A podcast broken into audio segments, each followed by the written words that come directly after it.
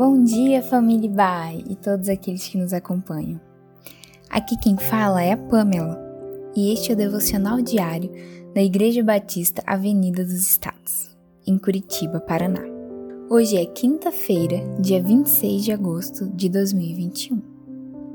Estamos nessa semana meditando numa série com o tema Consequências de uma Cosmovisão Cristã. Temos utilizado o texto de Tiago, capítulo 4 como base para as nossas reflexões. Hoje estaremos meditando nos versos de 11 a 12. O texto diz: Irmãos, não falem mal um dos outros. Quem fala contra o seu irmão ou julga o seu irmão, fala contra a lei e a julga. Quando você julga a lei, não a está cumprindo, mas está se colocando como juiz. Há apenas um legislador e juiz, aquele que pode salvar e destruir. Mas quem é você para julgar o seu próximo? Vivemos em um meio onde apontar e falar mal de alguém tornou-se algo rotineiro. Boa parte desses apontamentos são feitos nas famosas redes sociais. Neste ambiente, não é incomum ver pessoas falando e depreciando outras por ações básicas, e na maioria das vezes as mesmas fazem uma análise bem superficial. Hoje, comenta-se por comentar Fala-se sem enxergar a consequência desse ato. Fora do mundo digital também há julgamentos. Na verdade, esses sempre existiram e continuam firmes. Todos nós, como seres humanos, em alguma medida somos levados a julgar. A nossa natureza pecaminosa nos leva sempre para perto do erro. Julgamos pela aparência, julgamos nossos familiares, julgamos o irmão da igreja e o filho do pastor.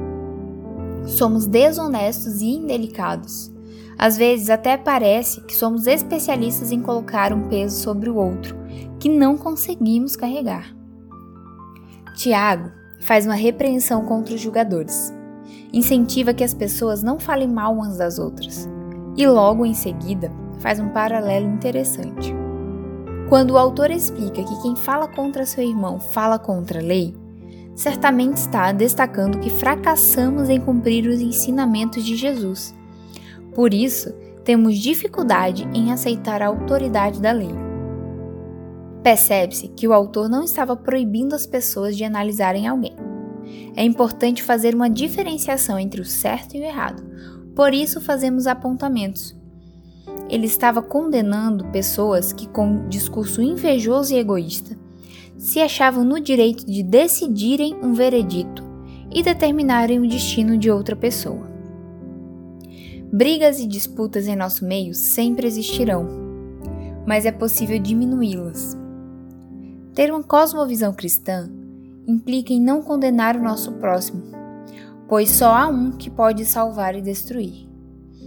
O texto de Lucas capítulo 6, verso 36 diz: Não julguem e vocês não serão julgados. Não condenem e não serão condenados. Perdoem e serão perdoados. Prefira antes perdoar do que encerrar uma questão sobre alguém.